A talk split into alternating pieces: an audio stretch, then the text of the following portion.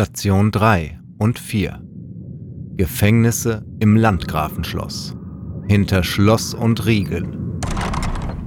Wahrscheinlich wurde Katharina Staudinger im Hexenturm eingekerkert.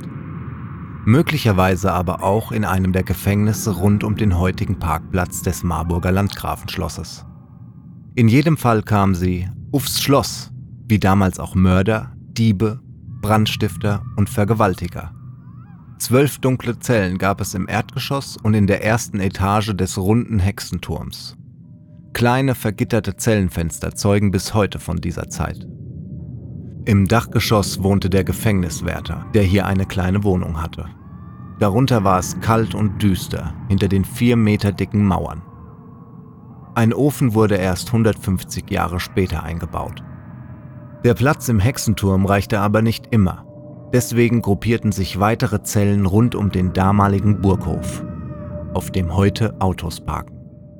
So könnte die Schneiderwitwe auch im roten Gefängnis gesessen haben, so genannt wurde es wegen seiner roten Eingangstür, auf dem heute ein Halteverbotszeichen prangt. Dahinter war ein Verlies mit drei Zellen in den Fels gehauen. Ein weiteres Gefängnis gab es im Stockhaus, in dem die Häftlinge angekettet wurden. Es lag an der einst mächtigen Westfort. Heute befindet sich hier der Zugang zum Schlossgarten. Katharina Staudinger verbrachte zehn Monate in dem kalten Gemäuer. Vor allem im Winter, wenn man die Fensterläden wegen der Kälte schließen musste, wird es fast völlig dunkel gewesen sein.